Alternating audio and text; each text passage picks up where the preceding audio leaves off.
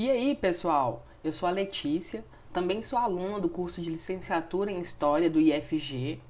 Então, indo para a última parte do nosso bate-papo, vamos focar agora na educação popular e os movimentos sociais no tempo presente e a sua relação com a EJA.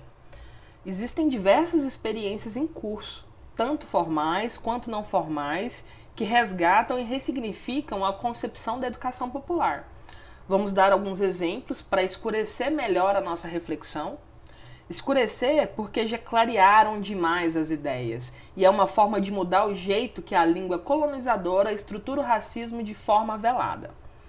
O primeiro exemplo é a pedagogia da terra, que, segundo a autora Cristiane Artes, a ecopedagogia, também conhecida como pedagogia da terra, é uma concepção de educação onde os valores humanos fundamentais, como amizade, respeito, surgem num contexto de uma educação voltada para a humanidade, para uma sociedade sustentável, onde os seres humanos possam interagir com a natureza e não dominá-la.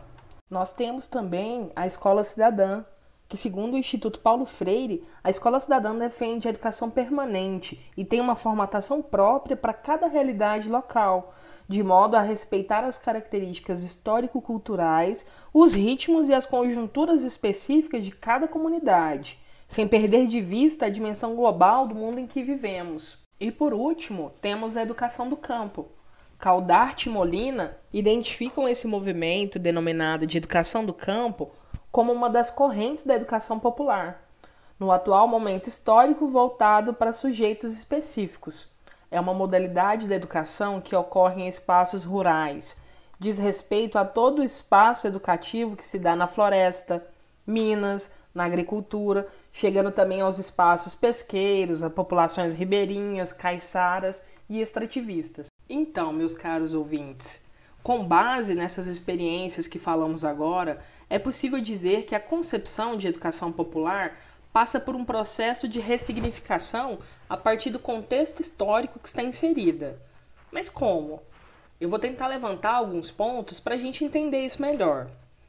Seria a indissociabilidade entre o político e o pedagógico, o que significa que a educação popular não é prática neutra, muito menos ingênua. Ela coloca-se como uma alternativa à concepção de educação como mercadoria e ao projeto que essa concepção serve. Ela é também um marco ontológico. Tem o ser humano como centro e considera todos os humanos construtores de saberes, valores e cultura. É também um marco ético no compromisso com a transformação social e na busca de uma vivência coerente.